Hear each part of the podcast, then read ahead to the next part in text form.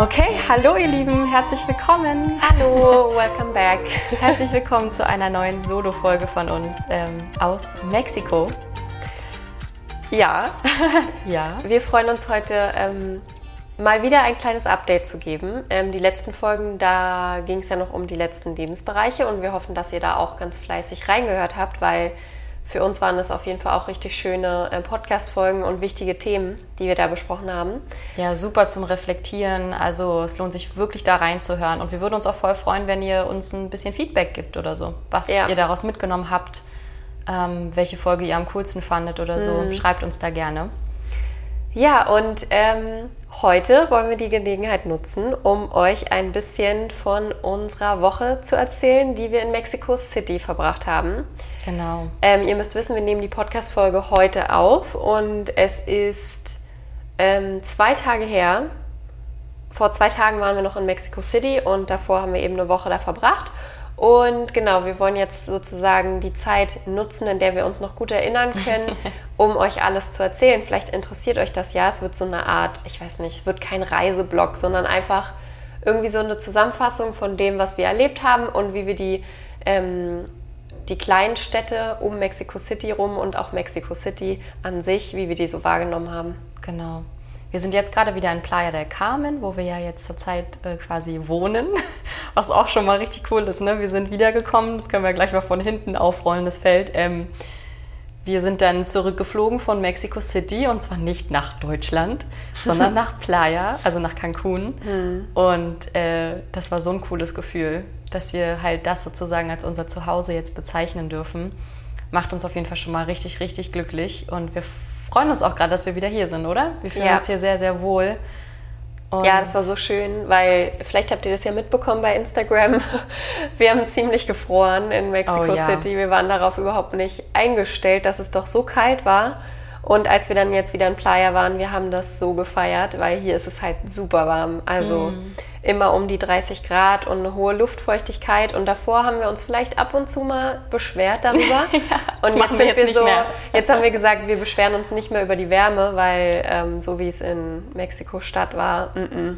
das wollen wir auch nicht. Ja, das das war ist- nämlich ganz schön frisch. Ja, das ist interessant, weil wir haben ja auch gesagt, das war ja auch einer der Gründe, weshalb wir auch weggegangen sind aus Deutschland, weil wir auch einfach diese kalten Temperaturen, den Winter nicht mehr haben Ja. wollen.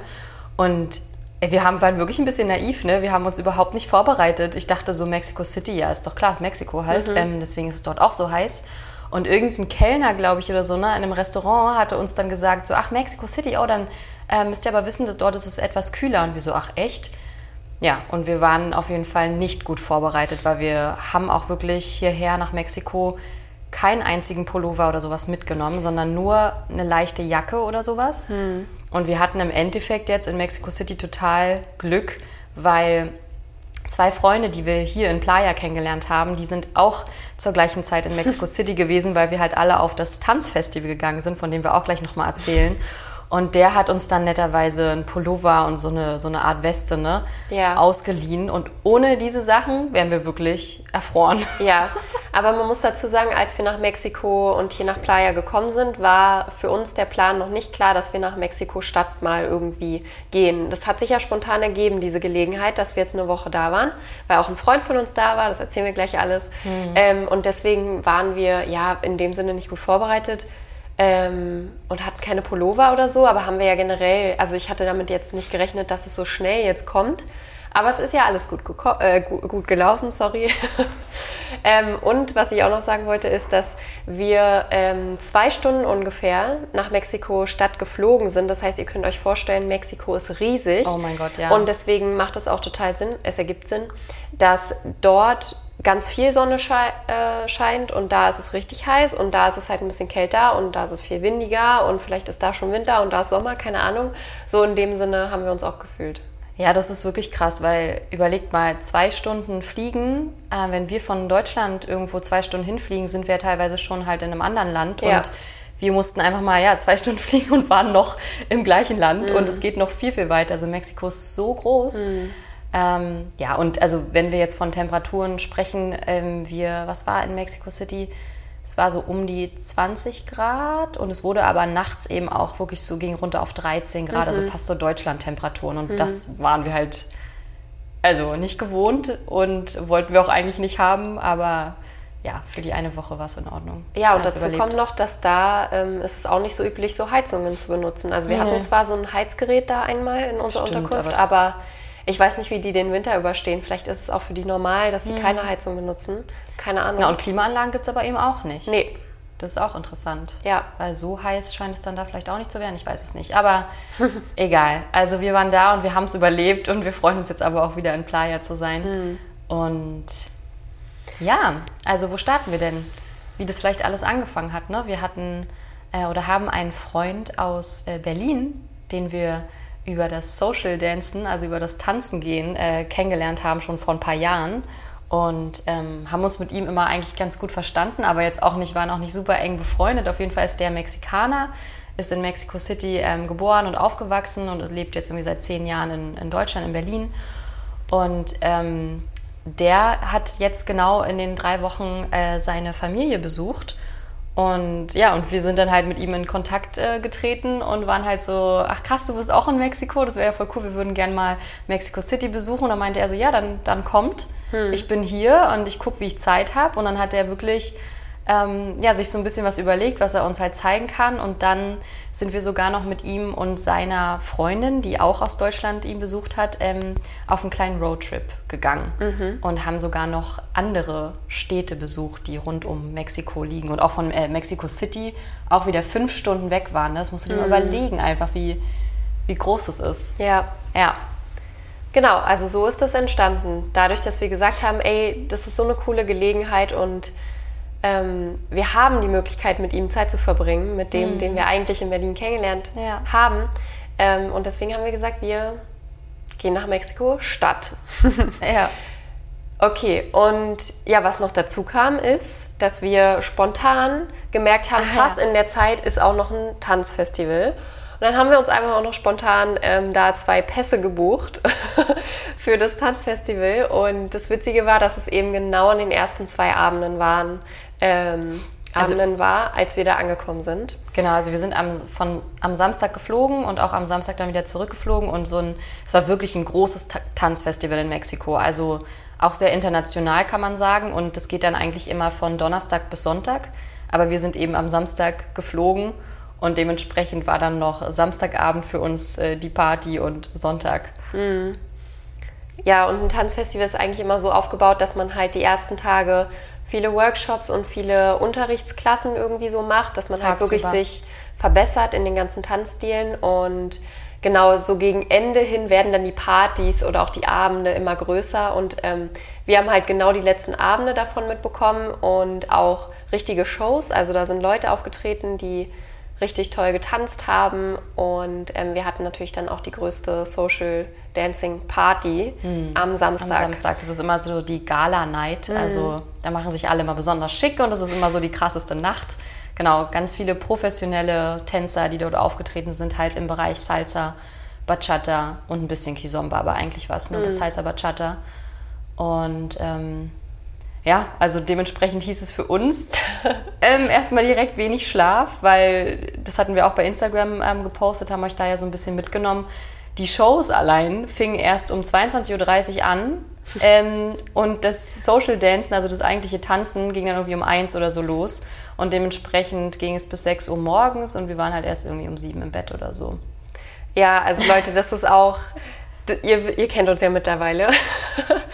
Und ähm, das ist jetzt auch nichts Typisches oder so. Das machen wir jetzt nicht so oft. Also ich bin da fast eingeschlafen. Als, warte, wie wann sind die Shows? Äh, Quatsch, die. Wann ist die Party? Ja, um eins oder so. Ja, genau, um eins. Also wirklich ab um zwölf war ich eigentlich fix und fertig, war so bettreif und ich saß mhm. da in meinem Outfit geschminkt, ready to, to dance und dachte mir nur so, ey, eigentlich willst du eigentlich nur schlafen. Aber ähm, ja, so ist es halt manchmal. Ne? Man muss auch in Balance sein. Das heißt, man kann nicht immer nur ähm, seine Routinen haben und immer genug schlafen und irgendwie früh ins Bett gehen. Das war auf jeden Fall an den Abenden überhaupt nicht so. Ja, aber für uns ist es halt so, dass uns das ja trotzdem irgendwo Energie gibt und uns halt was zurückgibt. Und wir sind ja auch nicht so, dass wir dann, also müssen wir auch ganz ehrlich sagen, die ersten zwei Tage waren wirklich nur dem Fe Festival gewidmet, mhm. weil wir haben dann auch dementsprechend länger geschlafen, um mhm. natürlich den Schlaf ein bisschen aufzuholen und haben sonst dann eben ja, waren nur dort unsere, unsere Gegend ein bisschen auschecken und waren halt irgendwo immer schön essen. Mhm. Und ähm, Genau. ja, und da können wir eigentlich auch gleich dran anknüpfen, oder? Also wir waren in Roma Norte in dem Viertel in Mexiko. Das wurde uns eben von unserem Freund äh, empfohlen, weil das halt ja besonders sicher sein soll. Es soll das, das sicherste Viertel sein in Mexico City und da muss man ja auch ein bisschen drauf achten. Also es ist ja schon so, dass es einfach Mexiko ist und dort wirklich eine andere Kriminalität herrscht und ähm, ja, es nicht ungewöhnlich ist, dass da auch Leute Waffen haben und äh, ja, da so ein bisschen das auch unruhig ist. Wenn du da an die falschen Viertel gerätst, dann kann das auch sehr gefährlich sein. Und ähm, also ich kann ja mal kurz sagen, also ich fand das Viertel Roma Norte, ich fand das so schön. Ich würde da jederzeit wieder hin, weil das war wirklich, ich habe mir Mexico City generell so anders vorgestellt, du auch, oder? Weil das ist ja eine so krasse Millionenstadt mit so viel Einwohnern und Menschen. Ich dachte, das wäre irgendwie total voll und laut und ähm, und auch so stinkig, sage ich jetzt mal. Also so großstadtmäßig, so Abgase und Smog und sowas wurde uns auch ein bisschen gewarnt, aber das haben wir alles gar nicht so wahrgenommen. Und dieses Viertel war so cool, war so international. Es hat mich voll an auch irgendwie an, an unterschiedliche Städte erinnert. Also so Berlin-Vibes waren dabei, New York, so Lissabon, auch das Mediterrane. Du meintest auch London teilweise. London, nee, London? Ja, nee, wegen, York der, wegen ich. der Treppen. Nee, Wir da meinte ich New York. Nee. London nicht unbedingt, aber ähm, so krass auch oder so, so diese ganzen riesen Gebäude teilweise in Mexico City und dann aber eben auch so ganz kleine Gassen und sowas. Und ja, und unser Viertel war total cool, weil es war ähm, super international, auch was die Leute anging. Es waren voll die coolen Menschen da, auch teilweise so total fancy und es gab richtig viele Restaurants und Bars. Also es hatte einen richtig schönen Vibe und ich glaube, man hätte dort zwei Wochen mindestens sich jeden Tag durchessen können und alle möglichen Restaurants ausprobieren können. Ne? Das haben wir ja auch so gut es geht gemacht. Wir waren natürlich auch immer essen. Ja. Also das war auf jeden Fall eine schöne Sache, dass wir da waren. Und ähm, ja, wie du ja gerade schon gesagt hast, also wir haben gar nichts von diesem Smog oder von irgendwas mitbekommen. Also ähm, wir waren eigentlich, also sage ich mal, positiv überrascht von Mexico voll. City. Ähm, wir haben natürlich überhaupt nicht viel gesehen, also das ist riesig und wir waren nur in diesen ausgewählten ähm, Bezirken oder Bereichen sozusagen. Wer weiß, wie das anderswo ist. Also keine Ahnung, ist ja wirklich sehr, sehr groß. Aber da, wo wir jetzt waren, haben wir eigentlich super gute Erfahrungen gemacht. Und wir haben uns auch relativ sicher gefühlt. Aber ich muss sagen, im Vergleich zu Playa ist es schon eine Großstadt und da ist schon mehr irgendwie dieser Vibe, dass da viel mehr passieren kann als jetzt hier in so einem kleinen Ort, habe ich zumindest das Gefühl. Da hat man viel die Polizei gehört und gesehen und waren natürlich auch wieder ganz vielfältige Menschen da unterwegs, hat mich auch an Berlin erinnert. Ähm, genau, aber alles in allem hat uns das, glaube ich, sehr positiv überrascht. Ja, also ich habe mich eigentlich auch nicht wirklich unsicher gefühlt. Das war eigentlich, ja, wir kennen das ja auch aus Berlin, wir sind ja auch Großstadtmenschen, ne? Und ähm, wir haben uns natürlich auch, also klar, wir haben nicht komplett Mexico City gesehen, es ist ja riesig, aber wir haben die Zeit schon genutzt, auch noch nach den Tagen des Festivals und haben halt auch wirklich so diese Touri-Standardsachen gemacht, sind dann mit einem Touribus ähm, durch Mexiko gefahren und ich finde schon, dass wir eigentlich dann relativ doch viel gesehen haben. Ich glaube, wir haben dann noch die wichtigsten ähm, Denkmäler und die Altstadt ähm, und auch hier dieses reichste Viertel dort und die Einkaufsstraßen und alles, was es so gibt. Wir waren natürlich jetzt nicht in irgendwelchen, in den schlimmsten Vierteln von Mexiko. Da sind wir jetzt nicht lang gelaufen und haben auch nicht gesehen, wie die Menschen dort hausen. Aber wir sind zum Beispiel auch, als wir uns dann mit unserem Freund verabredet hatten zum Losfahren für den Roadtrip, sind wir halt zu seinem Elternhaus gefahren.